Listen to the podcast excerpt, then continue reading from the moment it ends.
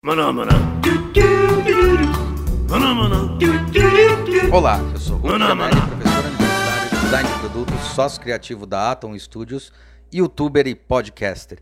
E o nosso Atomcast de hoje vai ser um, vai ser um pouquinho diferente.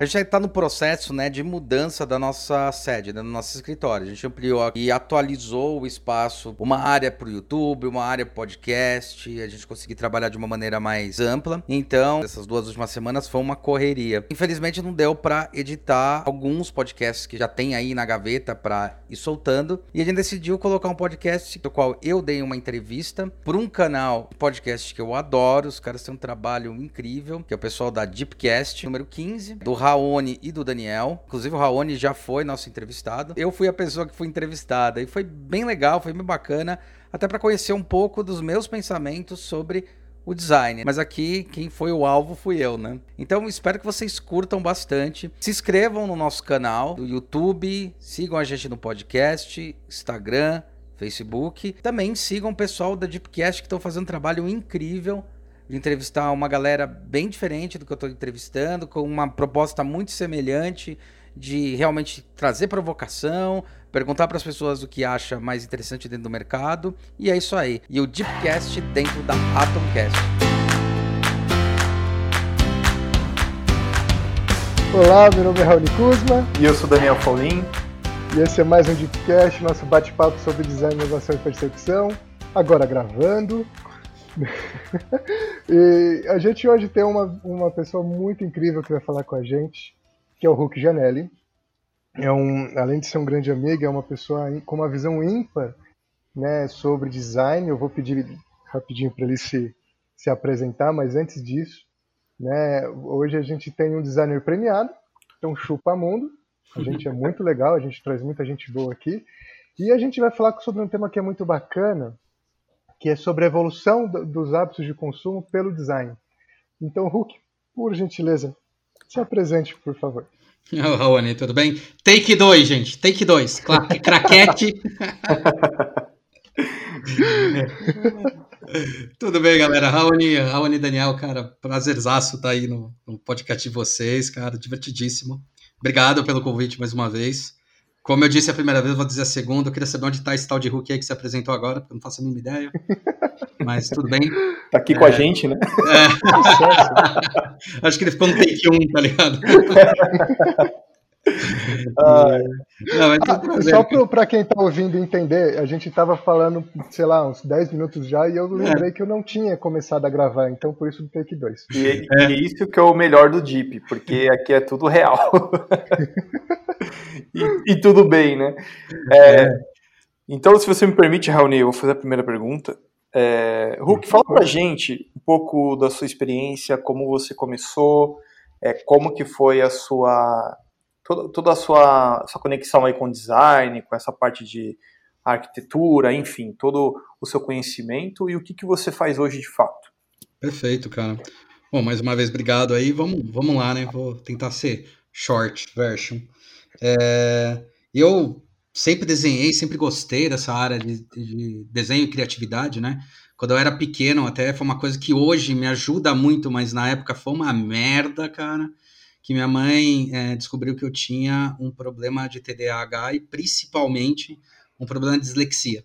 Dislexia com inversão de palavras e é, então eu inverto muita palavra, inverto um monte de coisa, né? Às vezes na hora de falar e na hora de escrever. E na época foi uma merda, né? Porque eu tava tendo um aprendizado XYZ e hoje, cara, isso é assim, é, é- é a chave para eu conseguir ter um raciocínio um pouco menos linear, né? E para eu permitir Perfeito? pensar em coisas novas, porque eu penso de uma maneira distinta, né? É, então é engraçado, eu vejo sobre uma ótica distinta algumas coisas, né? É, mas, então eu sempre tive, daí minha mãe acabou co- é, me estimulando pra caramba nessa coisa da criatividade, e meu, puta, tive Lego, que é o brinquedo que eu mais gosto no Puta, universo, muito bom, né? nossa, cara. Eu tenho, eu comprei, o meu maior orgulho é uma, uma Apollo, Apollo 15 que eu tenho aqui, que é da Lego, que é. Legal. Nossa, é incrível, bicho. E ela tá em escala, é foda. Fantástico. Não, fantástico, fantástico. E aí, cara, é um, meu pai tinha um amigo dele que era arquiteto, cara. Eu adorava ir na casa dele e ficar vendo as plantas e falar, nossa, você é arquiteto. Isso devia ter uns oito anos, nove. Aí, beleza, passou o tempo, era por aí mesmo que eu ia, já tava bem certo. Aí eu fazia equipe, né? Que era um colégio, o colégio equipe. E tinha, a gente tinha o dia da informação profissional, o DIP.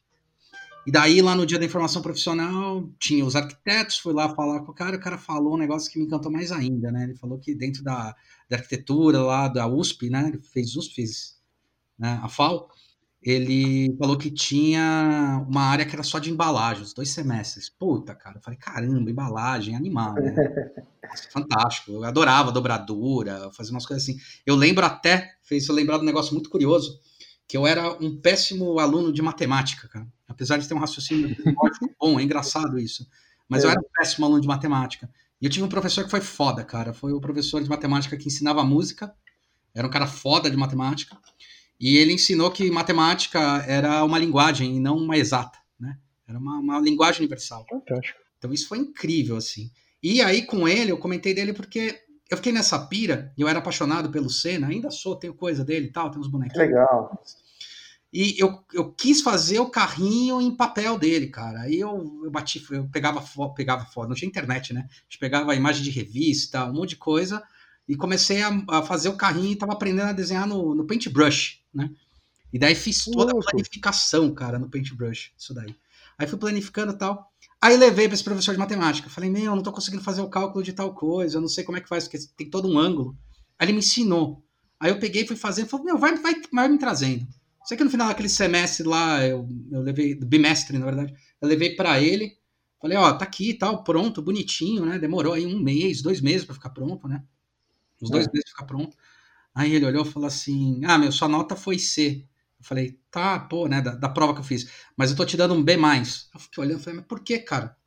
Falou, meu, porque o que você fez no carrinho foi algo impressionante. Você aprendeu muito a matemática ali. Cálculo oh. de ângulo, um monte de coisa, né, de aproveitamento.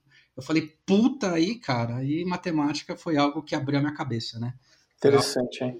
É, foi, foi foda. Foi um cara que realmente olhou sobre uma outra ótica, né? E, e, e fez eu repensar muita coisa. E daí, beleza, passou esse, esse negócio do Jeep, como eu estava comentando. É, e, e aí eu falei, bom, vou fazer arquitetura. E prestei a USP. Graças a Deus não passei na USP, cara. Dou graças a Deus até hoje. né? Porque se tivesse passado, ia ter feito lá, né? Ia ter feito arquitetura, ia ser o arquiteto, o arquiteto designer mais frustrado da face da Terra, né? E, e aí eu fui fazer colégio, fui fazer cursinho. Fazer integral, insano, né? Integraus era um cursinho, ainda existe, um cursinho que era para quem queria prestar medicina, né? Então, assim, eu tinha que passar na USP, era um negócio assim. Sim. Aí eu, eu prestei e falei, bom, vou prestar outras coisas. Aí prestei Mackenzie, arquitetura, e daí fui prestar arquitetura na Unesp, aqui em Bauru. E aí a minha vida mudou. Foi aí que foi, foi o, o, o bendito manual do candidato. Cara, eu li o manual do candidato, aí tinha lá em humanas, arquitetura tal, aí tinha um negócio chamado desenho industrial. Foi que porra é desenho industrial? Cara, e comecei a ler, falei, meu, é isso que eu quero da vida, né? Tipo, era é. criar é. produto, era criar embalagem, era criar. E, e, até o momento era mais embalagem, porque eu não, não sabia nada desse negócio de produto, né? Para mim era uma coisa tão fora do país, tão assim, ah, quem cria produto é, é gringo, é. Eu não tenho. Nunca a gente vai criar nada aqui. Então era tão. Isso, galera, eu tô falando isso de 96, tá? Não é uma coisa Nossa. tão distante assim, né? É. Mas tinha essa informação, né? Então, é, chamava, pô, chamava essa merda, chamava desenho industrial, né, cara? Puta, nome ridículo para uma profissão foda pra caralho, né? É... E daí, putz, fui prestar, prestei a Unesp, passei na Unesp em industrial, prestei FAP também, que era o curso melhor que tinha de design aqui no Brasil na época, passei na, na, na, na FAP, passei no Mackenzie em arquitetura e graças a Deus de novo não passei na segunda fase da USP. é destino. É, não é destino, tipo, não tinha que passar, né? Foi meio frustrante o primeiro ano, mas beleza, né? Falei, ah, não passei e tal. Aí, cara, falei, bom, vou fazer desenho industrial. Aí tinha a Unesp, lá em Bauru, e tinha a FAP em São Paulo. Cara, por incrível que pareça, a FAP é mais barata que a Unesp. Porque Olha. em Bauru é de graça, mas era em Bauru. Então, pagar uma república, algum apartamento, morar lá, tal, ia sair mais caro, ia ser assim, é, é não chegava a sair o dobro, mas saía mais caro, saia bem mais caro. Né? Então, aí... Interessante isso, né? Porque a FAP, pô, é fantástico lá, né? É, é, é fantástico. E eu não conhecia, cara, isso que é engraçado. Eu tinha ouvido falar, porque daí eu tinha. Eu, quando eu descobri o manual do candidato, pra vocês terem ideia, a gente já estava em outubro, novembro. Então eu tive novembro, dezembro para descobrir o que, que era design, né? E eu tava, tipo, há quase 10 anos na minha vida falando, vou fazer arquitetura, arquitetura, arquitetura, arquitetura, cara. Então, é, foi uma mudança bem radical, assim, né? Legal. E, e aí foi isso, cara. Foi basicamente isso. E me formei, assim, só para resumir bastante, que eu acho que vai ter bastante papo aí para conversar várias coisas, mas resumindo bastante, eu fiz a, a, faculdade, foi, foi incrível fazer. Ela tinha um puta suporte, tem até hoje, né? Hoje dou aula lá, é um puta orgulho, vou retornar para casa e dar aula, né? Para o mesmo lugar que você se formou. Legal. E, e, e aí, quando eu estava perto, perto de me formar, faltava um ano, eu e mais três amigos, a gente tinha. É, é, a gente fazia muito trabalho junto lá, né? Isso era muito legal, porque o trabalho junto que a gente fazia era um trabalho que funcionava. Isso também é uma dica que eu gosto muito de dar para as pessoas. É, eu, o Barão Léo e o Pablo, né? Somos os quatro, éramos os quatro. Os quatro. Nenhum dos quatro éramos assim, amigos de sair e tomar aquela cerveja do bar. Na verdade, cada um tinha um perfil muito específico, né? Ninguém tinha uma balada muito parecida um com o outro. Mas, cara, a gente tinha uma sinergia tão foda que a gente acabou se juntando no, no penúltimo ano, fundou uma, uma empresa que chamava Gema Design, e depois de dois meses a gente viu que esse nome era muito ruim, e daí a gente rebatizou como Nó Design, né?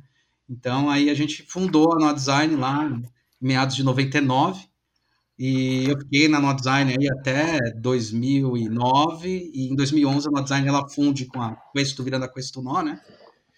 E eu acabei seguindo seguindo para um outro, uma outra trilha, que é a mesma trilha também, de, do design em si. Mas aí eu acabei, agora conheci um, um, cara que é um sócio foda pra caralho, assim, as pessoas mais incríveis que eu já tive o prazer de conhecer, que é o Song.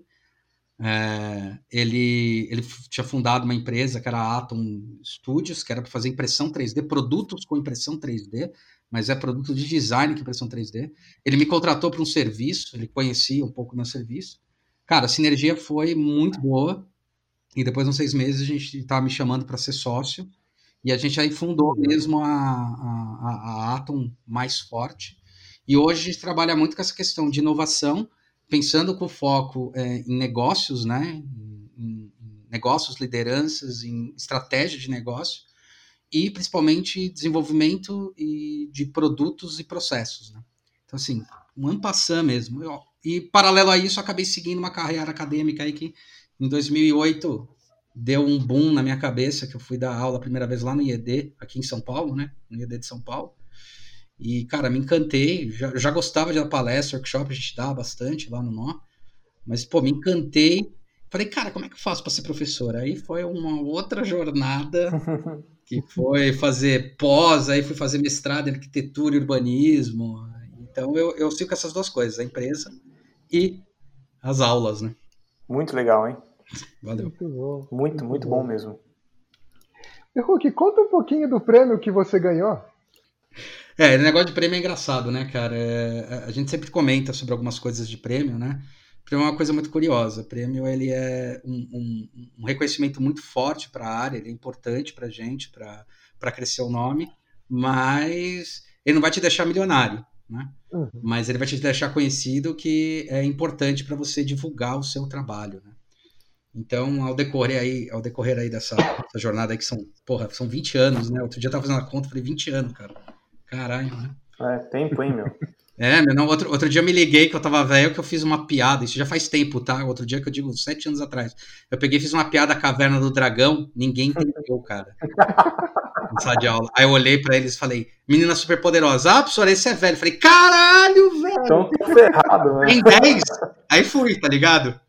Uh, falei, caralho, mano, tô velho, que irado, né? Que tesão, né? Tô sentindo aquilo que, que as pessoas sentem, né? E, e foi engraçado, negócio de, de, de, prêmio, a gente correu muito atrás. O primeiro prêmio que a gente ganhou foi fazendo um projeto de faculdade, foi o prêmio Samsung, que era estabilizador de voltagem. E a gente fez lá o estabilizador tal, tinha toda uma coisa, a gente ganhou o prêmio Samsung, eu e o Léo. E a gente já tava meio que se juntando, né, pra fazer um nó. Depois a gente juntou pra fazer um nó. Aí depois, cara, a gente demorou mais ou menos uns 3, 4 anos para ganhar o próximo prêmio com, com o nó. E a gente toda, toda vez colocava. Então não era uma coisa muito fácil ganhar prêmio, né? Não é uma coisa tão, tipo, vomitou, jogou lá, ganha, né? Você tem um monte de coisa que tem que tá associada. E aí depois a gente foi, foi ganhando alguns tal, né? Tô falando, parece arrogância, né? Mas é engraçado. Tô pensando aqui, né? Nesse processo. É. Mas aí a gente teve prêmio internacional do IF, que é um prêmio bem legal se ganhar ali. Ele é um prêmio que ele é reconhecido mesmo como um selo. Acho que essa é a maior importância do IF. Aqui no Brasil nem tanto, mas quando eu falo um selo é assim, se um produto lá fora tem um selo do IF, ele vende mais sabe? Legal isso. É, aqui no Brasil não, aqui no Brasil ele, ele dá mais, mais status, a pessoa ah, ganha um prêmio. Lá fora vende mesmo, é, é, certificado de validação de que aquele produto ele, ele tem uma validação, é como se tem um ISO, alguma coisa assim. Então é muito legal isso, né? É, esse é o Red Dot. Mas aqui no Brasil tem o Museu da Casa Brasileira, que é um prêmio importantíssimo para a gente, né? Que ele mostra principalmente o que o design está fazendo, ele pega o Brasil todo tal. Uh, e aí nessa jornada no Nó a gente teve alguns assim, né? Teve o Ideia Brasil, o Ideia Internacional, e uh, Brasil faz design. Então teve bastante coisa assim. Dentro, quando eu saí do Nó, é até legal falar isso quando você comentou de prêmio, foi uma coisa engraçada. Quando eu saí, eu fiquei um pouco perdido. E demorou alguns, demorou alguns anos para eu ganhar outro prêmio. Eu falei, cara, eu não vou conseguir ganhar prêmio sozinho nem fudendo, né? A gente, eu era competente quando eu tava lá. Fora eu sou incompetente, né? Passa, passa por umas neuras, assim, é doido. E é bom, é bom porque você, você se revê, assim, você fala, como é que você se reimagina, né? E aí, quando eu juntei com o Song, que na verdade não é designer, é administrador, ele já teve indústria em empresa, e é um cara que, que, que gosta do design, é um cara da administração, que gosta de design, que entendeu a importância do design como inovação para negócio, e até interessante Legal. a história dele, porque ele, ele produzia ventilador, né? É, Viva Vento. Tem ainda, a marca dele ainda tem, ele ainda, ele ainda vende. Agora não produz, agora terceiriza a, a produção. Mas ele tinha indústria. E ele falou que ele começou a prestar atenção por causa do Guto Índio da Costa, com os ventiladores Spirit. Né? Ele viu que ganhou prêmio, o Guto Índio da Costa ganhou prêmio no Museu da Casa Brasileira, a gente recebeu premiação junto, inclusive, do lado do Guto, conheci e tal na época. E aí ele falou que aquilo lá abriu o olho dele e falou, cara, mas como assim? Né? E daí ele começou a pesquisar, e daí ele entendeu que a Apple trabalhava com isso, que várias empresas trabalhavam com essa coisa, e ele começou, tô falando isso em 2005, 2006, lá atrás ainda, ele começou a abrir a cabeça dele e entender o que que era é, esse tal de design, né? Eu brinco, esse design, uh, uh, para mudança estratégica de uma empresa, para mudança de olhar estratégico de uma empresa. Então ele foi atrás e começou a, a, a, se reinventar. E foi aí nesse meio que a gente se encontrou, né? Tipo, lá em 2016, por aí, a gente se, a gente se encontrou. Ele estava fazendo um, um, curso de design thinking, é, e eu era um dos caras que estava dando também assessoria ao, ao Gabriel, que é o cara que dava o design thinking. Eu dava assessoria para ele, é, dando aula, ele me contratava para fazer isso. E aí foi assim que a gente se encontrou e ele, daí ele contou qual era a estratégia de negócio dessa empresa, da Atom, que era uma puta estratégia foda. Tinha uma empresa no mundo só que fazia isso, que era é, é, porque entendam o seguinte: não é você pegar uma impressora 3D e imprimir, é você encarar que a impressora 3D, a impressão 3D, é uma máquina de produção igual uma injetora, igual, é, igual uma, uma gráfica, e produzir proje projetos para aquela tecnologia né? Com inteligência para aquela tecnologia. Então não é faço um bonequinho e imprimo um bonequinho. É como eu penso uma maneira, melhor maneira de produzir um produto com eficiência e qualidade, é, usando o meio de produção que é a impressão 3D como tecnologia. Então, é um meio, né? É, é um meio. meio. Exato. É. é um meio, né?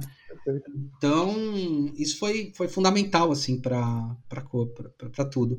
E daí a gente juntou, fez, e daí a gente propôs fazer uma luminária, que a ideia dessa luminária, que é a, é a Casulo, é a Cocum, né? Casula em português, mas é Cocum. É, a ideia dela era ganhar prêmio. Isso foi louco. Né? Aí você já tá mais maduro, você fala, cara, vamos botar ela para ganhar prêmio, vamos fazer ela foda para ganhar prêmio. É, e daí a gente ganhou, cara. A gente ganhou alguns prêmios com ela. Museu, a gente foi indicado pro museu. É, o Móvel Sul, ganhamos um prêmio lá no Sul, é, que a gente foi buscar lá, que é do Prêmio Bonancini, né? E engraçado que até o, o, a estatueta que eles deram de, de, de, de, presente como primeiro lugar é uma é feita em impressão 3D. Que legal. Foi ah, muito legal. legal. cara. É, foi muito legal é, é, pensar tudo isso e, e, tentar mostrar como é que ia ser a estratégia, né? Ô, Hulk, e assim, pegando o gancho, né? Hum? Na sua opinião aí de tantos anos aí estudando e também professor, né? Você, você acredita que assim o Brasil ele é um celeiro aí de, de grandes designers e criativos do, do, mundo? Acredito, acredito. Eu acho que a gente tem um dos maiores indícios de que brasileiro ele é muito criativo são as gambiarras. gambiarra tem, total. Gambiarra, é, exatamente. Gambiarra é, é foda, cara. Gambiarra é uma. Eu, eu, costumo brincar, até tem uma dinâmica que eu uso a gambiarra como um elemento, né? Eu falo que a gambiarra é a, a resolução porca de um, de um, de um problema, de uma dor. Né? E a gente tem que saber identificar essa dor. Então a gente tem grandes criativos, e, e, e uma das coisas que ajuda, queira ou não queira, é a nossa, é, é, é a nossa limitação, por exemplo, é, de custo mesmo das coisas. As coisas custam caro. Então você tem que dar sempre algum jeito para que as coisas elas aconteçam, né? Só que ao mesmo tempo, a gente tem um problema sério que é, eu lembro muito de uma. que inclusive o Raoni ele, ele deu uma palestra uma vez, eu fiquei encantado, que ele fala por que, que o brasileiro ele tem aquela, aquela história de não entender que ele não tem uma mãe, é a falta da mãe, né? E que eu dou o exemplo também, viu, Raoni, dessa, dessa palestra que eu acho incrível, cara. Porque lá caiu a ficha, é, cara, caiu a ficha quando você terminou de dar, falar sobre aquilo. Falei, meu, agora entendi. Por que, que o, o brasileiro tem mania de tentar ser igual americano e pensar igual europeu, né? Agir igual americano e pensar. Aliás, pensar igual americano e agir igual europeu, na verdade é isso. Pensar, tipo, dinheiro, dinheiro, dinheiro, e agir que nem europeu, que é tipo, não, eu sou um cara classudo. Não conseguem se achar, né? Não consegue se identificar. E, e, isso acaba, cara, queira ou não queira, eu faço parte disso também. Então acaba esbarrando na gente na hora que tem aquela primeira problemática, aquele primeiro é, é, é, é conflito pessoal que sempre vai ter, o medo, né? Quando tem esse primeiro ponto, cara, você já fica com medo e fala, não vou conseguir. Né? E quando você vê a história de várias pessoas que investem, várias pessoas que inovam, cara, o que os caras mais fizeram foi quebrar e não ter sucesso. Eles quebraram uma, quebraram duas, quebraram três, falaram, entendi. Agora minha curva de aprendizado entendi. Aqui no Brasil, quando você quebra, você é um incompetente, não você é um, é, é um inovador.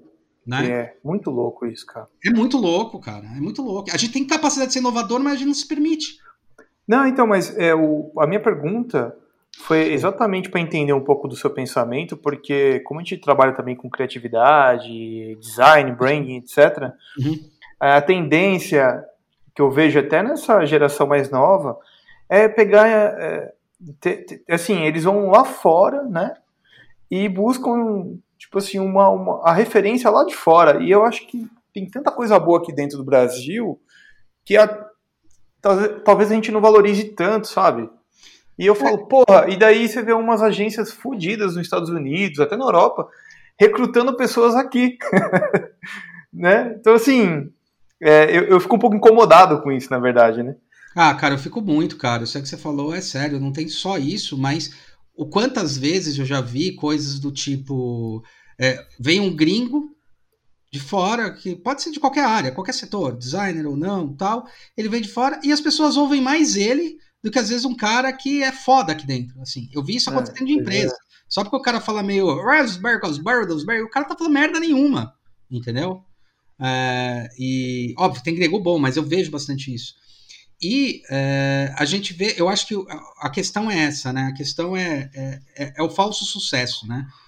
Enfiaram na cabeça da gente que a gente tem que fazer sucesso o tempo todo e tem que ser sempre bom, bom, bom, e nunca mostram, né? O ponto de que, tipo, é, uma inovação, uma, uma coisa desse tipo, ela tem os seus percursos que às vezes não, não é um percurso simples. Ele é árduo, você vai errar, né?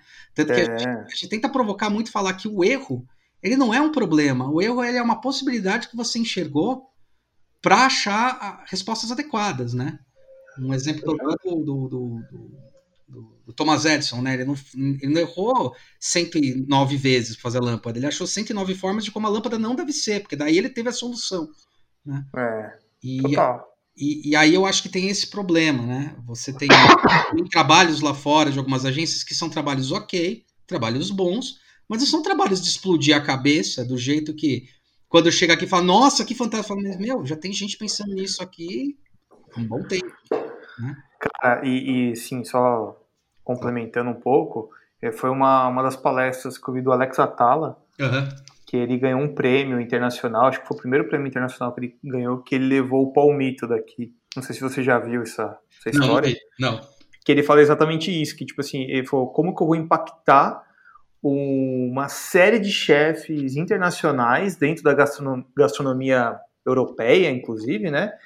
Que, pô, os caras estão levando lá é, todo tipo de culinária, uma mais refinada que a outra e tal. Como que eu vou impactar? E ele foi pelo simples. Ele leva lá, né, tipo, um, um pedaço de, de palmito. E, cara, dele faz lá o prato na hora, com, uma, com a habilidade dele, obviamente. Sim, sim. Mas, cara, eu achei isso incrível. É fazer muito com pouco e, e defender a nossa cultura, o nosso país. E falar, meu, tá vendo? É, eu tenho condições de fazer, sim, uma, uma, um prato é, com excelência, utilizando algo que vocês não têm mas eu tenho no Brasil. Então, assim, aquilo ali se to eh, tornou um produto ou uma, é, uma receita desejável que encantou todo mundo. E, cara, eu dou sempre esse exemplo aqui na agência. Uhum. Tipo, cara, para, pensa, você tem capacidade de pensar fora da caixa e propor coisas interessantes, né? É, é. É, é tipo, tem, cara. E tem até, num, num, dos, num dos podcasts que eu fiz, eu teve uma, uma coisa muito legal, que foi o do o do Marcelo, o do Marcelo Teixeira, que trabalhou na Embraer, né? De aviação e tal. E ele comenta o um negócio do dono da Embraer, que ele, ele tava lá num, onde recebe prêmio Nobel tal, não sei o que lá. E ele comentou que o cara. Esqueci o nome agora do, do, do dono da Embraer. Daqui a pouco eu lembro. Bom, mas tanto faz, tanto faz assim, pro, pro comentário em si. Ele falou que ele foi para lá e daí ele tava no local onde dão a premiação e uma hora ele questionou, né? Ele falou, meu, por que que nunca nenhum brasileiro é indicado? não recebe. O que, que acontece? Aí o cara meio deu uma. Fechou um pouco, falou: Ah, peraí, depois eu te falo com você. Aí ele chamou ele de lado e falou: Cara, sabe qual é o problema? O Brasil já foi indicado algumas vezes. Mas eu não sei qual é a mania que vocês têm, que assim, foi indicado um puta cirurgião plástico, que era um cara fodão do Brasil.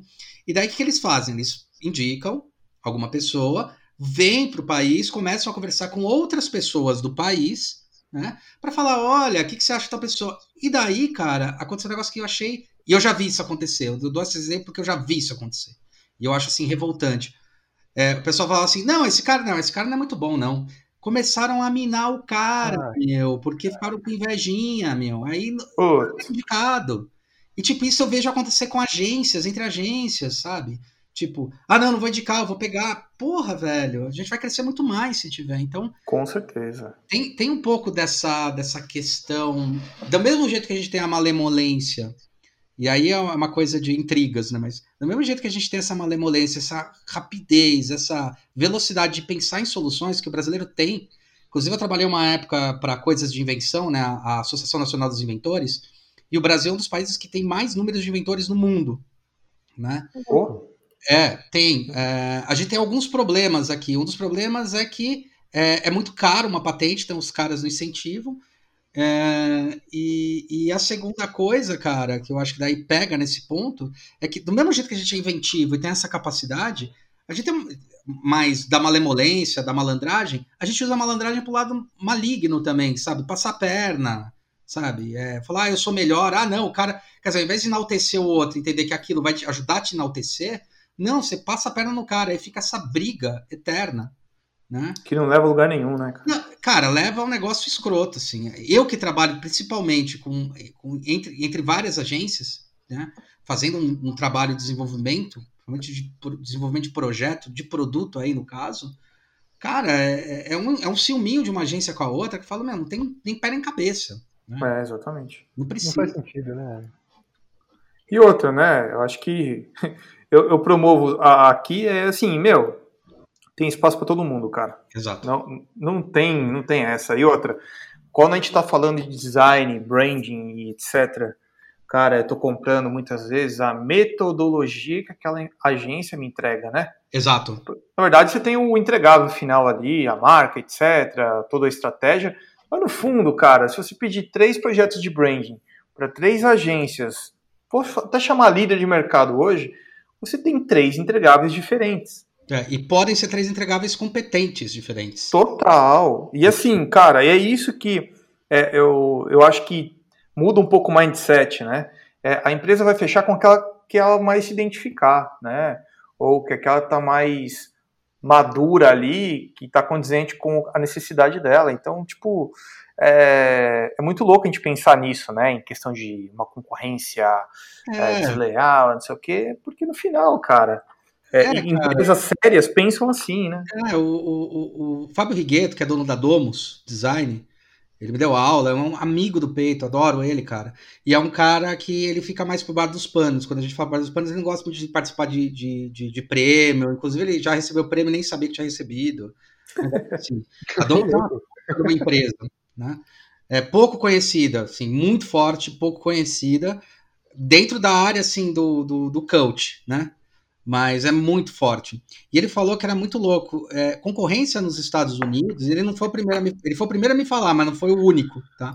Falou, cara, quando a gente participou de é, concorrência para os Estados Unidos, que a gente fez bastante coisa, falou que tinha duas coisas interessantes. Uma era assim, o cara não vai te encher o saco até meio-dia que ele combinou com você do dia X. Agora, se for meio-dia e um, ele vai te meter um processo.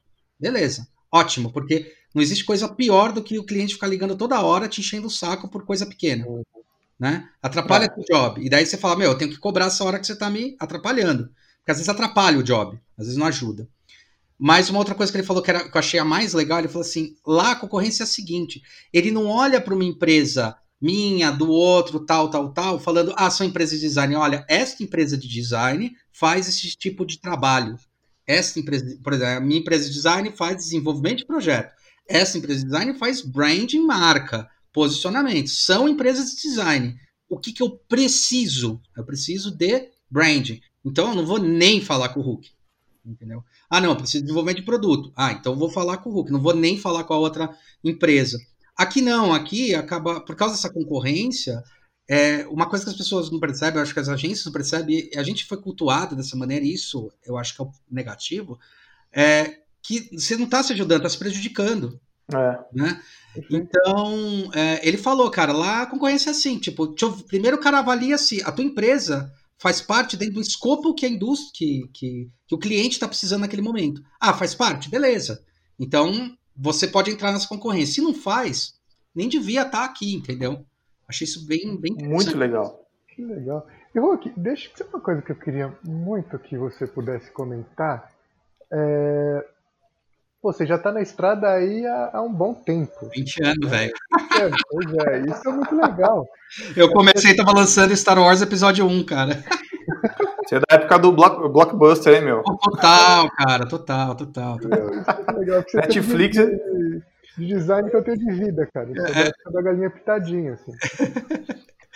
E eu queria ouvir um pouco de você é, se, se, desde o começo, do momento que você começou, virou designer até hoje, quando, putz, agora com toda essa estrada, se você sentiu que o, a cabeça do designer, o posicionamento dele enquanto, enquanto ativo, né, as empresas, a, a qualidade da entrega, de processo, existiu uma evolução dentro desse processo? E eu te pergunto pelo seguinte: é, Hoje eu vejo por, por essa onda de digital e todo mundo acha que é tudo digital e é tudo digital e é tudo digital, a gente perde, perde um pouco da, da excelência da materialidade da coisa, né? do sentido da coisa. E aí eu queria muito ouvir de você se isso foi, se isso é um processo que já vem antigamente, já é de outrora, vamos dizer assim, do período que começou ali, ou a gente está ainda numa linha, numa curva de aprendizado onde isso está sendo resolvido É, bom, vou falar igual a gente falando das antigas, venho por obsequio informar que. Né? É, não, cara, assim, evolução tem, tá? A gente sente essa evolução. Eu acho que teve uma grande, teve uma grande revolução, que foi até um dos princípios do meu estudo do, do, do mestrado, que foi essa entrada da era da informação, né? A importância o impacto disso, que é um impacto tão grande quanto teve da revolução agrícola, a revolução industrial, e eu gosto muito do Yuval Harari quando ele fala da revolução cognitiva, né? Então estaria vindo aqui para a quarta revolução, é, houve um crescimento animal, isso é, é incrível. Só que também houve uma mudança. Uma mudança onde eu acho que os velhos paradigmas ainda ficam impregnados na cabeça da gente. E aí vem a crítica para o modernismo. Eu chego aí, eu chego aí, fica tranquilo. Eu falo que eu dou uma volta, mas eu chego. Maravilha. Então, é, existe essa crítica do modernismo que tenta colocar as coisas em quadradinhos, em bloquinhos lógicos e bloquinhos exatos. Né? É, só que com a abertura da internet, a abertura dessas coisas, as coisas elas pararam de estar em blocos, assim, em blocos é, fixos. Quer dizer, era mais, é mais difícil colocar em blocos, é mais difícil enxergar em blocos, porque na verdade nunca teve. Era só mais fácil de organizar. Onde, onde eu quero chegar com esse ponto, né? Que é, eu acho que um dos maiores problemas que daí a gente veio com essa revolução da, da era da informação, que ela é a informação, não é entender que antes não existia informação. É que a informação apenas ela só conseguia ser mostrada materializada. O que eu quero dizer com isso? Por exemplo, a coisa que eu acho mais ridícula é quando o cara fala assim: você vai fazer design de serviço, design de produto, design de gra... Como assim você vai fazer design de serviço? Tudo tem um serviço. Tudo. A maçaneta tem o serviço de te permitir abrir a porta. O calçado tem o serviço de você não pisar no chão e não se machucar. Tudo tem serviço. Então, não dá para dissociar serviço de qualquer coisa que você faça. Então, esse eu acho que é um grande ponto é, né? Quando fala, ah, vou fazer design de serviço, fala, quando você não faz, né? Quando você não está prestando algum, quando um produto não está prestando.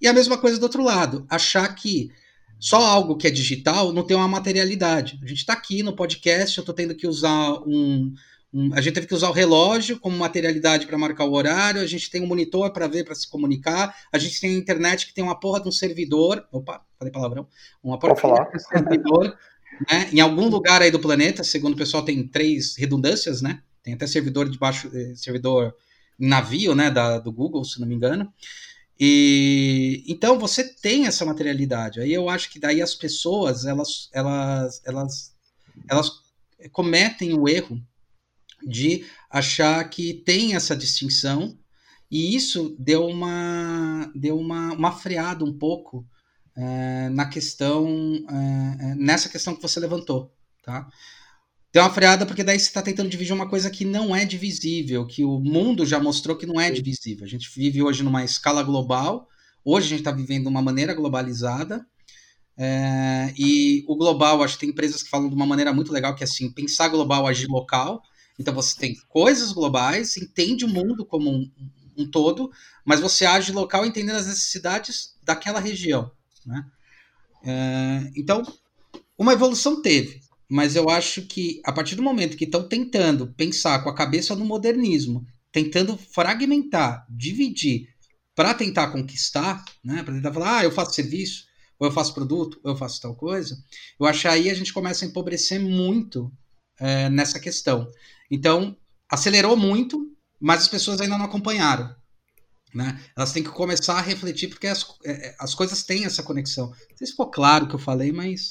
Sim, sim, foi perfeito. Até porque, assim, uma das coisas que eu acho que mais me incomoda, não como designer, tá? nem, nem como uhum. estrategista, nada disso, mas até como professor, é, a gente começa a perder potência criativa por gourmetização de Exato. coisas que não faz o menor sentido. Exato. E é o que você falou, cara, design é design. É, exato. Design, design é, é projeto. É isso, sabe? Ponto. Não é, é que nem aquela coisa. É sua capacidade de saber projetar, cara. Projetar o quê? Projetar as coisas para as pessoas, entendeu? Tanto que eu, eu, por exemplo, a gente, que nem se falou de metodologias, é muito legal, porque todas as agências que eu conheço, todo mundo que eu conheço, tá? tem assim, usa de várias metodologias e se adapta, como o Daniel colocou muito bem, sabe? Se adapta e fala, cara, essa metodologia funciona muito bem para mim, para a agência, com o organismo que tem aqui. Agora, certeza que se bebe de um design thinking é, como metodologia do, do Tim Brown e de outras várias, né? Que bebem. Eu costumo dizer que a gente usa aqui design thinking e a gente fala que usa design thinking na raiz. O que, que seria design thinking na raiz? Cara, o pensamento de design não é a metodologia de design. A metodologia de design que o Tim Brown fez, que foi genial, ele botar ali tudo de um jeito metodológico, porque também a gente sofreu um pouco, design conceitual sofreu um pouco uma época, e aí eu bato palma para o Tim Brown nesse ponto, né? Que sofreu um pouco na época querendo fazer só muita punhetação e falar, não, a gente só tem ideias. Cara, mas as ideias são construídas através de uma pesquisa árdua, dura e difícil. E o cara colocou isso, né? Para não ficar nessa só punhetação, que era o que acontecia muito. Tanto que a gente tinha ou metodologias muito rígidas, né? Do Baxter, que é uma metodologia hiper rígida, é, ou, tinha metodo, ou tinha coisa muito solta. O cara veio e falou: olha, a gente tem os dois, a gente trabalha com esse limiar. Mas o pensamento do design, o pensamento projetual, ele é um pensamento de tentar melhorar as coisas através de observação e de dores, né? E de entregar relevância para as pessoas. Nem sempre o melhor produto é a melhor solução. Às vezes a melhor solução é o palmito, como foi dito, né? É, então, né? E, e, tem, e tem o lance do que eu, que eu falo também, que eu acho que tem uma conexão com isso, que é juntar o, a emoção com a razão, né? Sim. Então, tem que ser esteticamente bonito, agradável, as pessoas têm que olhar e brilhar o olho, porque é o toque do artista ali. Eu falo do artista, mas do, do de quem construiu ali, né? Do designer. E ao mesmo tempo tem, ao mesmo tempo tem que fazer sentido, né? Então tem que ter uma efetividade aquilo. E, e eu assisti uma vez um, um seriado, até acho que foi no Discovery, que eles falavam muito do artista, né? O artista é aquele momento que ele tem, né, profundo com ele mesmo, que ele cria uma uhum. obra de arte e é aquilo, a inspiração dele tá ali naquela obra, né? Uhum. E o designer não, ele ele constrói novas possibilidades para o mundo, né? É, eu acho que, que, que, tem duas coisas, né? Eu sempre discuto essa questão do artista e do design, né? É, bem, bem forte, porque eu acho importante. Acho muito importante. É, eu, o, o, artista ele, ele tem a intenção de provocar, incomodar e te tirar do eixo, né? Então eu acho isso. Quando ele faz uma obra para te provocar, quando ele faz uma obra para você se questionar, talvez na, você não esteja no momento certo, na hora certa para questionar. Vide Van Gogh aí, né? É, que demorou depois só póstumo que ele, que ele foi ser reconhecido. É, mas é, o design ele já tem um papel é, um pouquinho diferente, não que ele não vá se apropriar de algumas coisas artísticas, mas ele tem que entender essas dores, né? E, e tem uma outra coisa também nesse, nesse ponto que eu acho super fundamental, é que o, o, a entrega que você faz é uma entrega que tem que, tem que ser relevante, né? E eu acho que é aí que está o trabalho talvez mais árduo. É, a entrega tem que ser relevante para aquele cliente que você está entregando, para ter relevância para ele. Então, eu, eu já cheguei a fazer projetos ao qual eu olhava para o projeto e falava, eu não acho legal, não acho tão interessante, mas foi, foi sucesso de mercado dentro do mercado que tinha que ser. Então, atingiu o coração de onde precisava. Né? É. É, então tem essa discussão é muito legal, cara, é muito forte. Mas, cara, então, mas eu, eu acredito que é exatamente isso, porque eu acho que o design tem essa capacidade de transformar as coisas, né? Profunda. É, porque, porque você está olhando para o ser humano. Exato. Então, quando você olha para o ser humano com o devido olhar, assim, de, é, eu, eu, eu, sempre brinco, né, que toda vez que eu vou em algum lugar que eu vejo, sei lá, pode ser até no, no shopping, que eu vejo uma embalagem de shampoo, eu fico, eu fico tentando decifrar o que, que o art, o que, que o designer, quem construiu a embalagem, o rótulo, enfim, que, que ele pensou naquele momento? E eu fico uma briga comigo mesmo, acho que foi meio louco, né? Porque, na verdade, cara, as pessoas não pensam nisso, né? Elas pensam o quê? Preciso do shampoo, vou comprar um shampoo, ponto. Cara, isso é a coisa mais legal do design, cara, que demorou para eu entender, né? Que eu acho que foi a grande transformação da minha geração, que era tentar transformar, criar designers artistas, e agora a gente percebeu que não precisa ser isso. Que eu acho que é esse ponto. É, uma vez eu ouvi falar um negócio muito bom que era eu não lembro quem falou, faz muito tempo, mas falou assim: o bom design é aquele design que o cara nem percebeu que o design foi usado. Né? Porque o cara usa yeah. naturalmente. O que, que quis dizer com isso? Na verdade, a gente trabalha com um negócio muito mais poderoso do que isso, né? com aquela não linguagem. É... Eu sempre dou exemplo, por exemplo, teoria das cores, né? teoria do, da Gestalt, objeto tal. Cara, é muito mais profundo do que simplesmente eu ir na internet e decifrar, ah, isso aqui é amarelo por causa disso, é vermelho por causa disso, é azul por causa daquilo. Não, cara, tem toda uma relação que está por trás da linguagem não falada, né, das pessoas, e que a gente estuda isso a fundo. Então, quando a gente olha, a gente olha com esse, com esse olhar, com esse termômetro, né, com essa, com esse, com esse calibrador, né? Fala, caralho, meu cara teve uma sacada genial aqui, que por Gestalt, ou por estudo da percepção do usuário, o cara atingiu de uma maneira forte pra caralho, né? Só que o usuário não vai perceber, porque ele não, não vai perceber porque a gente foi aonde é, é, é o lugar, é a, a, parte não falada da pessoa. Então, sim, é um estudo. Eu costumo dizer, eu, por exemplo, estudo muito psicologia e psicanálise, cara. Já estudei pra caramba para entender psicologia de usuário. Né? Que legal. Eu acho fundamental você entender essa não linguagem. Quando eu falo, por exemplo, das cores, né? Eu gosto muito da questão da iluminação, é mais fácil de dar exemplo, né? O corpo humano, ele é um corpo preparado biologicamente para sentir sono e para baixar a potência dele quando cai, cai a luz, né? Porque é, a nossa biologia foi preparada para isso, né?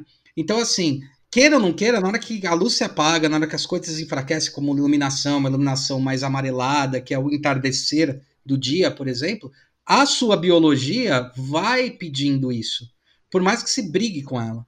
Isso é muito legal quando você estuda design, porque a gente está falando sobre essa linguagem, não está falando da é. eu vou te comunicar o que, que é. Eu estou te falando, meu, eu sei o que, que é, porque eu estudo sobre isso. Igual a teoria Muito legal. É muito louco, cara. Muito louco mesmo, muito, muito legal. Hulk, deixa eu, eu queria pegar esse gancho e jogar para um outro lado, porque a gente está falando basicamente de, de, relações humaas aqui, né? E uhum. de como o design tem um papel fundamental em gerar um valor percebido dentro de um contexto. Sim. Né? E, e nesse contexto, percepção é rei, né? A gente, a gente é um rei, né? Eu queria ouvir um pouquinho de você também nessa, nessa trajetória eu lembro que a gente estava conversando um dia e você falou muito dessa relação da evolução do consumo e o papel Sim. do design nesse processo. Uhum. E aí eu queria muito ouvir de você, porque assim, a gente começa a ver uma onda de humanização, principalmente pensando em comunicação, promessas e propostas, mas que o design já vinha pensando isso há um bom tempo. Muito tempo, é. é. Né? Então eu queria ouvir um pouquinho de você isso. E pode colocar pimenta, viu? Pode, pode chutar todo mundo aí. Vamos lá. É, por colocar pimenta vai ser sacanagem. Eu acho que teve uma grande. Eu acho que a grande transformação que a gente teve nessa percepção foi a internet, né? Até por, por eu estudar muito isso também, é, a informação. Acho que o Domênico De Masi ele já vinha falando lá atrás, no Emoção Regra, em vários fatores, né? É, sobre o ócio criativo, né? Que não é você ficar parado criativo, mas é você entender que o mais importante do ser humano era é, a sua capacidade intelectual. Né? Bom, mas é, pegando assim mais especificamente essa questão da percepção do consumo, o que, que acontece? Não é que o mercado consumidor, ele especificamente, isso é, é uma, uma discussão muito legal. Não é que o mercado consumidor ele, ele mudou radicalmente. Ele sempre desejou e almejou, só que o mercado não estava pronto para ofertar a coisa certa. Tanto que quando teve o momento de ofertar algo certo, surgiu é, a, a, Apple do jeito que surgiu. E olha que o Steve, a gente fala do Steve Jobs, mas o Steve Jobs deu porrada em ponta de faca durante 20 anos, até conseguir acertar a hora certa no momento certo. Né? E o grande truque do Steve Jobs não foi a entrega do produto, né? foi a entrega do iTunes. Essa foi a grande diferença dele. Ali que ele está entregando serviço, ele está entregando relevância. Isso eu acho que acontece muito porque na década de 80, é, a gente pode descrever isso aqui mais no Brasil, né? Na década de 80, a gente percebe que os principais CEOs do Brasil, aqui, das empresas, eles eram engenheiros. O engenheiro, ele tem um pensamento cartesiano, não estou falando sobre errado e certo, tá? É, até para explicar de uma maneira mais fácil, é o seguinte: a gente tem aí uma díade, que a gente pode dizer, que a gente tem atributo e benefício de um produto, tá? É, atributo é característica física, e benefício é o que ele gera. A brincadeira que eu faço é me venda um atributo sem falar dos benefícios. Então me venda uma Ferrari falando que uma Ferrari é melhor que um Uno só por atributo. E você vai tentar várias formas. Ah, a Ferrari, meu, tem. Não, a Ferrari tem um motor. Fala, tá bom, o Uno também tem. O Uno também tem, é. Essa Ferrari tem um motor mais forte. E daí? Não, aí você anda mais, é benefício. Fala, não, pô, então, aí você vai tentando, né? Até, eu até brinco que a Ferrari vem só com quatro rodas, né? O Uno vem com cinco, porque parece que tem algumas que não tem step. É, então é uma bosta o carro, né? Nossa, uma, uma merda. Uma merda. Então, é isso que a gente tenta falar, né? Falar sobre atributo e benefício, que é essa percepção do olhar é, do consumidor, é, do, da, da, indústria para o consumidor. É, então, você tem, os engenheiros, eles, eles trabalham muito com atributo, eles acham que trabalham só com atributo, mas eles trabalham também com os benefícios. Então, não tem dissociação. Só que as empresas vendiam muitos esses atributos. Eu sou da geração em que surgiu é, o, o Walkman, né? E eu lembro que não é lenda, né? Eu falo isso pra galera mais nova aí, não é lenda que tinha aqueles caras que levavam o rádio pra rua, os microsom desse tamanho pra rua pra ouvir música. Né? Igual a gente vê. Você tá entregando a idade, hein, meu? Quê? Você tá entregando a idade, hein? Tô, tô, tô total. Né? Nasci no melhor ano do mundo, cara. 77, ano de Star Wars, cara. Então. né? Tô sacanagem.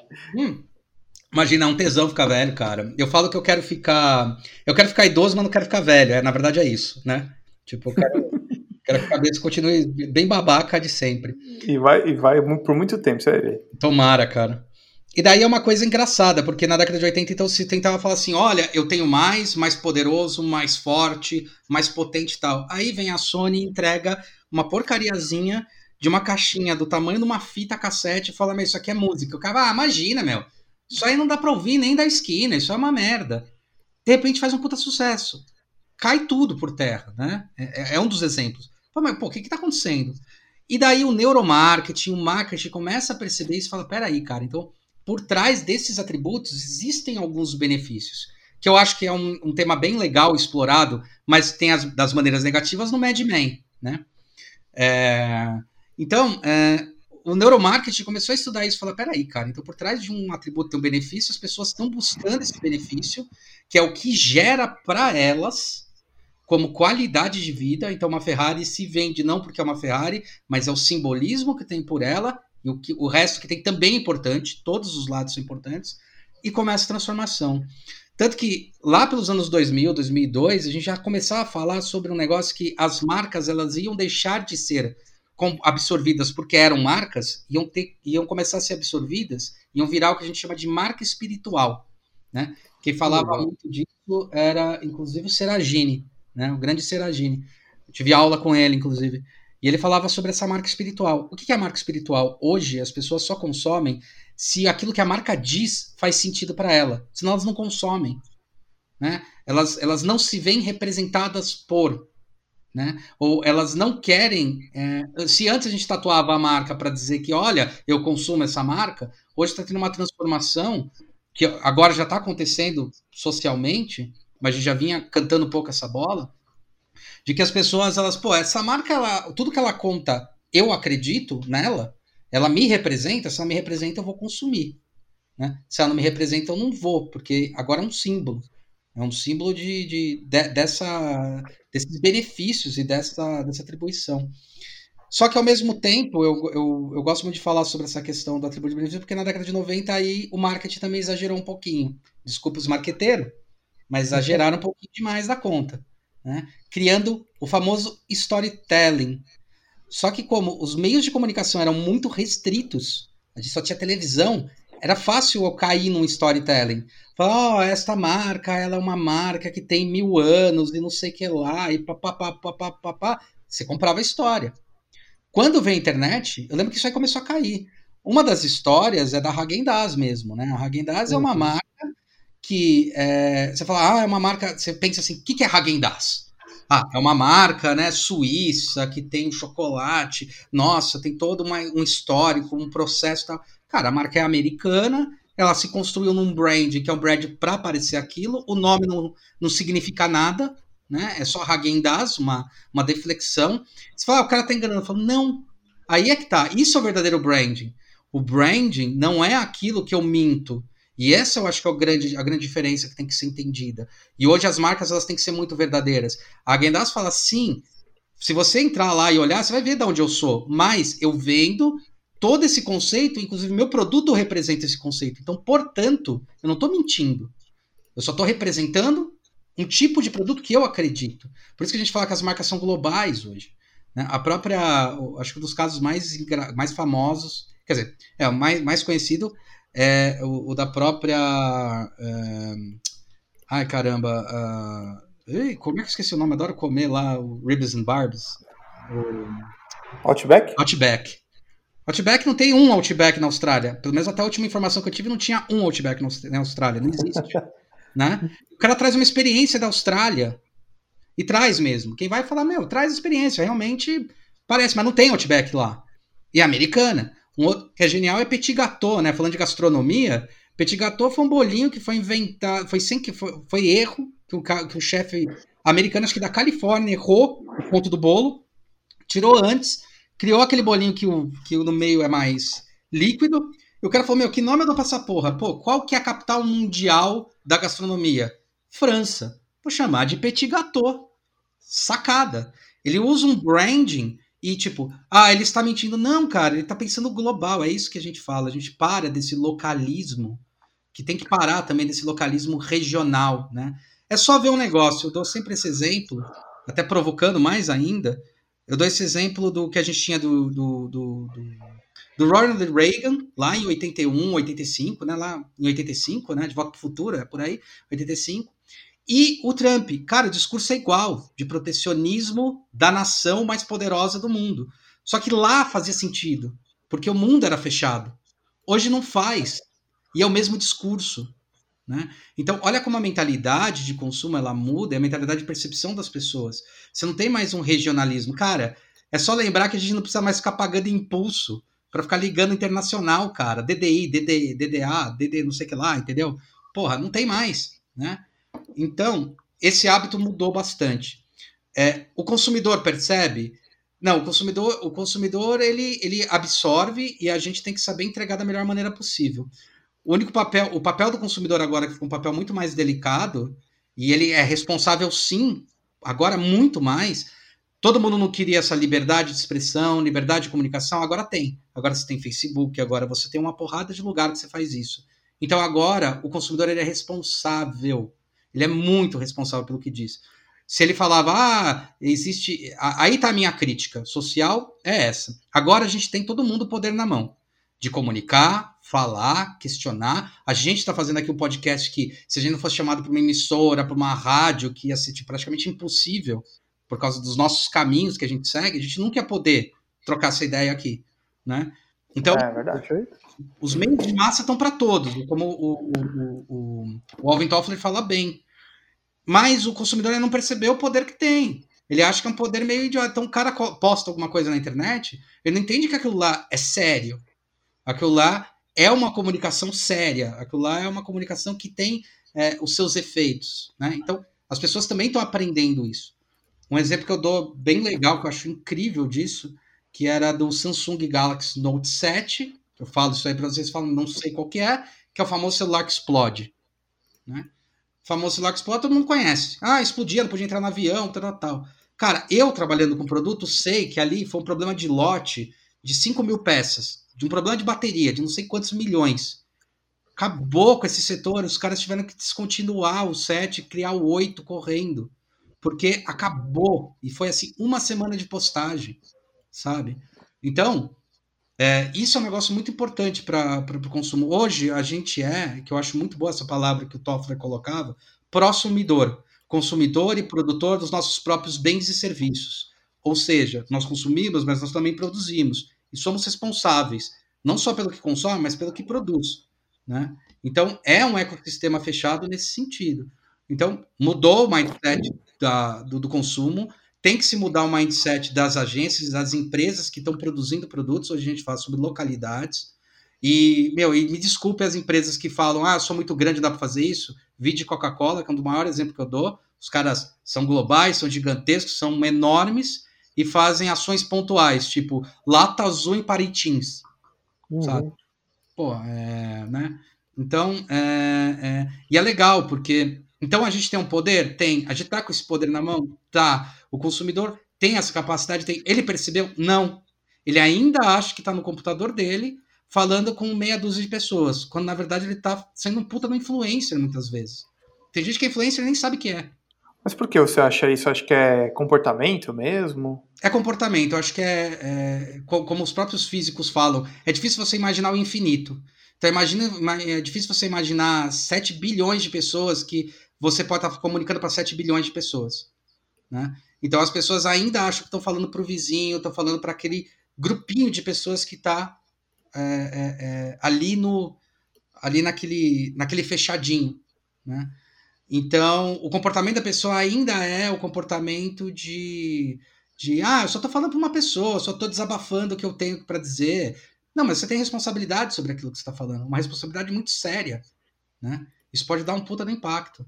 Vide, desculpa, quem for, uh, uh, porra, cara, desculpa, terraplanismo, velho. Desculpa.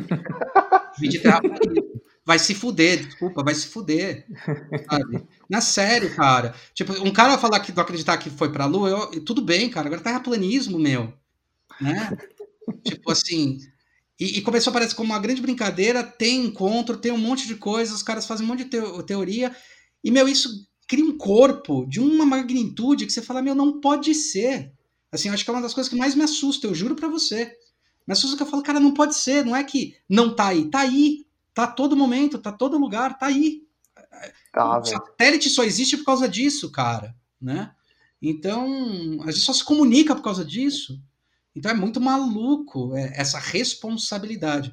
Então, sim, o consumidor tem que enfiar na cabeça que ele não tem que, ele tem que parar de também ficar jogando culpa para as empresas e começar a assumir as próprias culpas, as próprias responsabilidades sobre social também e de consumo, tá? Porque é, eu sempre dou esse exemplo também. Você vai na loja, compra o seu iPhone, chega em casa, vê que tem um micro risco na sua, na sua traseira, na traseira do seu iPhone, que é de alumínio, um micro risco ridículo. Você volta para a loja, exige os seus direitos do consumidor, porque eu exijo meus direitos do consumidor, troca essa porra, depois de um dia tá arriscado de novo no mesmo lugar. Entendeu? Então, peraí. Qual é a responsabilidade? Você tem responsabilidade sobre isso? Responsabilidade séria sobre isso. Então, é muito também, eu acho que é tirar, é, é gostar de jogar a culpa nos outros. Tá?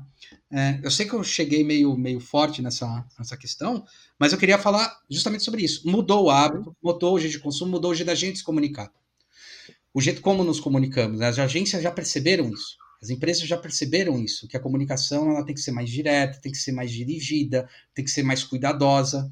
Né? É, e o consumidor tem que perceber que, sim, ele tem agora uma voz. Agora ele tem a voz. E o que, que você vai fazer com essa voz? Que da hora. Oh, desculpa, Adriano, fica à vontade. Não, pode falar, pode falar. Então, a gente de fato pode dizer, levantar a bandeira, colocar a camisa, que designer que é designer não faz só loginho, como todo mundo faz. E a gente de fato tem essa capacidade de ser agente transformador de contexto.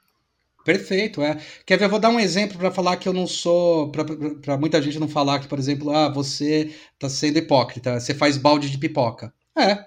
É um produto de consumo rápido. É.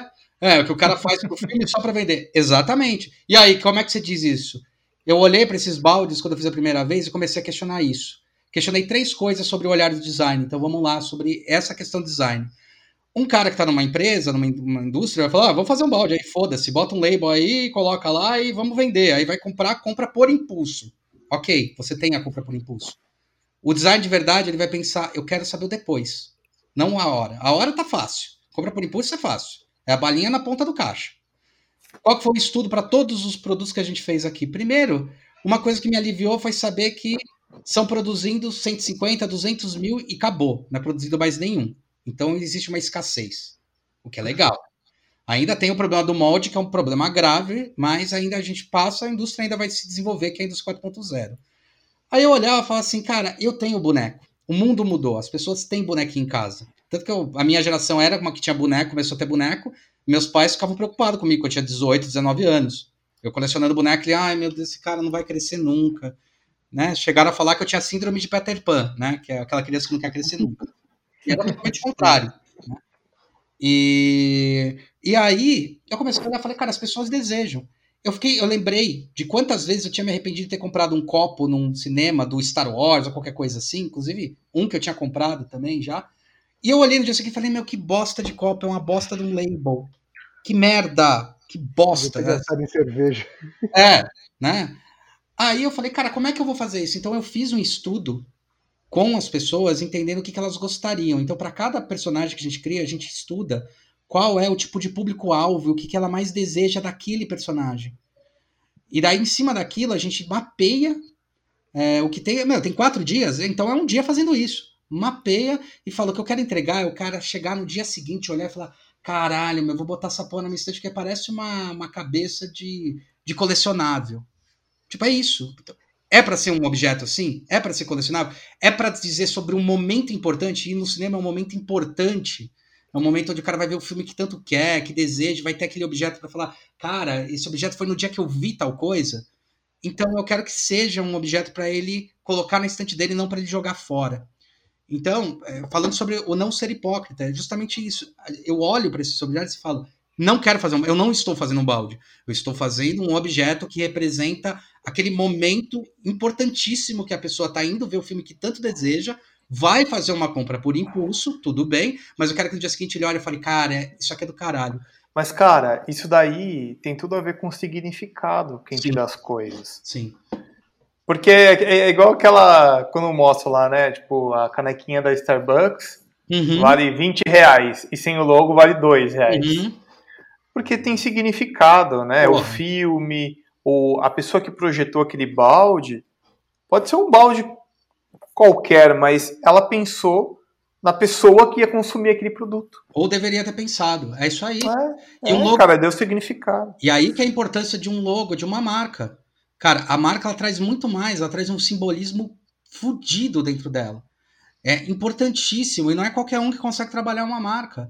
Tem que trazer todo o significado da empresa, o significado da representação e sim, um logo numa caneca não é um logo numa caneca, é a simbologia de toda a liderança e valor e significado que aquela marca traz, que tá naquela caneca. Perfeito. Então, isso é muito delicado. Por isso fala, não é fazer login.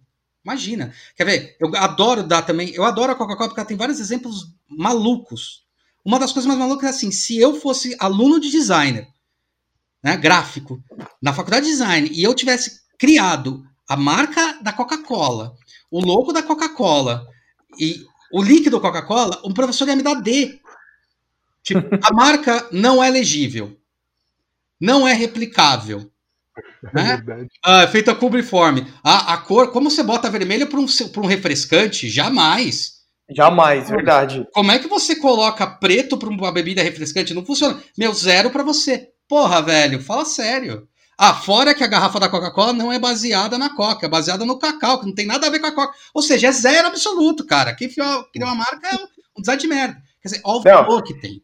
Né? Ainda, ainda ia falar do, de toda a proporção, né? Porque se pegar as letras, tem letra que não combina com nada exato, ali. Exato. Exato. Mas isso é legal. Aí você fala: o que, que é isso, cara? Isso é valor de marca, isso é proposta, posicionamento, acreditar na marca. Né? Teve uma vez que eu vi uma palestra muito boa, foi uma palestra pequenininha, é, lá na São Judas, inclusive. Eu queria lembrar o nome do cara, mas achei tão bom que ele falou. Ele falou assim: cara, me fala marcas que vocês gostam. Começamos a falar. Aí ele falou: ah, você não conhece que marca é essa? Ah, da minha empresa. Ele falou: cara, é isso. Isso é a primeira coisa que vocês têm que aprender. Vocês têm que acreditar na empresa de vocês. Quantos daqui têm empresa ou querem fazer o próprio negócio? Fala, a gente e tal. Comentou, né? Falei, então, e por que, que vocês falam de outras marcas, suas marcas que vocês mais gostam? Você tem que gostar primeiro de vocês, pô. Achei genial. É isso aí. Achei genial. Perfeito, perfeito. Ótimo. E Hulk, indo pro fechamento, porque assim, eu tava muito afim de falar, tipo, meu, você que tá ouvindo, a gente vai falar por três dias, você que lute. Mas a gente precisa dar um fechamento. Tudo bem, tá. E a gente sempre pede para os nossos convidados deixarem algum conselho aqui para quem está ouvindo. Eu queria muito que você pudesse dar um conselho, Hulk, tipo, cara, adorei o que o Hulk falou. Sou estudante de design, eu tô aí, sou designer aí da vida, mas eu queria ter essa percepção de aplicabilidade no meu dia a dia, né? Que conselho você daria para quem Nossa, ouviu o que você falou, adorou, como a gente, e quer começar a aplicar amanhã? Começar a aplicar amanhã. Bom, primeiro, o mais importante não é saber até o telefone de quem sabe. É, acho que essa é uma grande coisa. É, conectar, conectar com as pessoas é a coisa mais importante. É, é, network é uma coisa que a gente só percebe depois que sai da faculdade. Uhum. A gente, quando tá com network na faculdade, a gente ainda acha que é aquele network de colégio, né?